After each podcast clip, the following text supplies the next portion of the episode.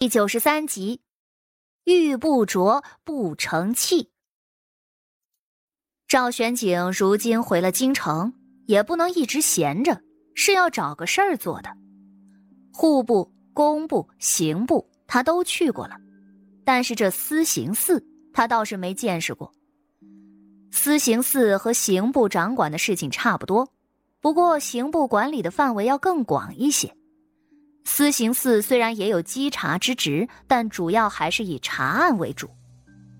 赵玄景有些心不在焉的，周侍卫头一回觉得自个儿好像有些跟不上殿下的脚步了。殿下的思维跳跃的太快了，一转眼的功夫，赵玄景便出门了，直奔着萧夫子的院子而去。果然就看到了跪着的少年，他扫了一眼，也没说话。径直进了屋子，只见屋子里萧玉荣正自己跟自己下着棋呢。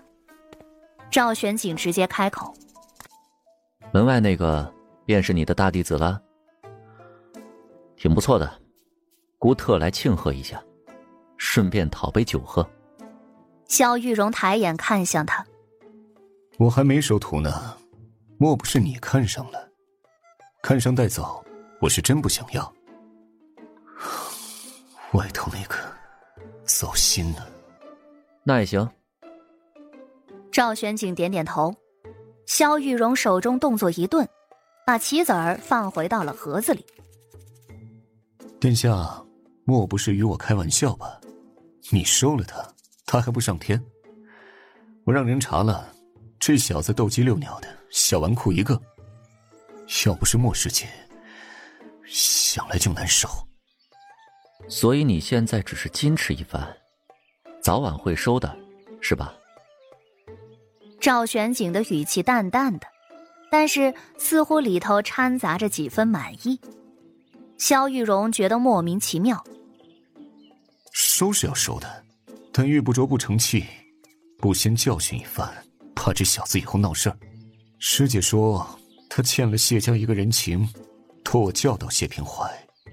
这块顽石也是个难题。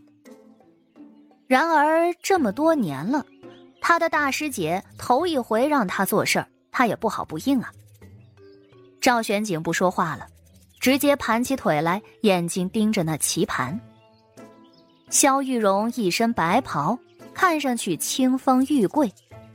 他如今已经二十有九了，却是孑然一身，更多了几分仙气绝尘。不过他每每觉得自己超脱世外，瞧见赵玄景的时候，便立马冷静了几分。一直听闻莫师姐学富五车，可惜这人却一直见不着面。师弟就不好奇吗？等师傅仙迹，自然就能见到了。急什么？赵玄景不咸不淡的，突然眼前一亮，将白棋落在一处。然后面带笑容收走了一大片的黑棋，萧玉荣眼皮子一跳，自己就说句话的功夫就被他占了先机了，这妖孽！只是听闻莫师姐身体不好，师傅老当益壮，如今还有精力四处游历，再活二十年也不是难事。若是师姐先走一步，我们便是一生无缘了。赵玄景目光复杂的抬头看向他：“你莫不是因为当年那么简单的见面礼，便对他心生妄念，一直不肯娶妻的吧？”萧玉荣老脸一红，这毛头小子哪里懂啊？他是寒门出身，一直郁郁不得志。二十岁的时候，与年仅十一岁的太子一起入了门，而入门三个月后。传闻中的大师姐莫出生送来了两件见面礼。莫师姐送的东西特别的朴实无华。那时她拜得名师，所有人送的礼物都价值不菲。萧玉荣心中飘然，难免自傲。关键时刻收到了大师姐送来的桃木剑，将他一下子沉淀下来。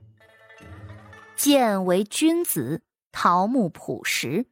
应是教导他二人不忘初心。而且师傅说过，莫出生莫师姐的为人，十分的谦逊、勤奋、温柔、可爱。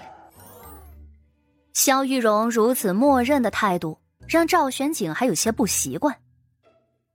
老师说过，莫师姐与一般人不同，她自幼身体不好，却十分坚强，从不肯向任何人低头。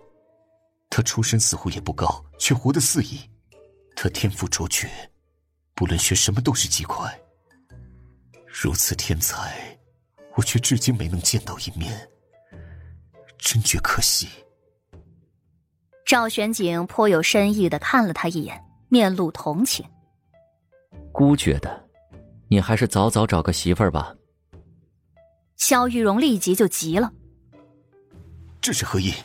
莫不是师姐身体不好了？虽然早些年老师说过。”可以说他还能撑一撑的。紧张之下，他直接一把拽住了赵玄景的手腕。赵玄景低头看了手腕一眼，然后嫌弃的把他的手给捏到了一边。若你合适，老师早就从中撮合，哪会这么多年没个动静？既然老师不开口，甚至还阻止我等与之见面，那便是让你死了这份心。他们的老师很疼他们的师姐莫出生的，早些年在教导他们的时候，嘴里也是时不时的就要提上莫出生几句。但是每当萧玉荣说要请大师姐来京城一聚的时候，老师的脸色就变了。很显然，在老师心里，萧玉荣压根儿就不是能配上莫出生的良缘。再说那把桃木剑。赵玄景想起当初收到礼物时的惊讶，都觉得不可思议。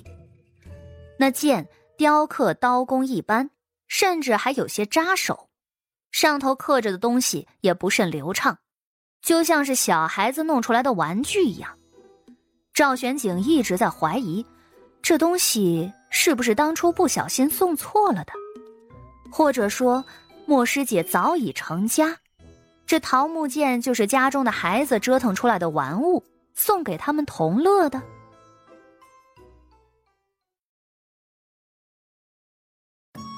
本集就播讲到，感谢您的收听。去运用商店下载 Patreon 运用城市，在首页搜索海量有声书，或点击下方链接听更多小说等内容。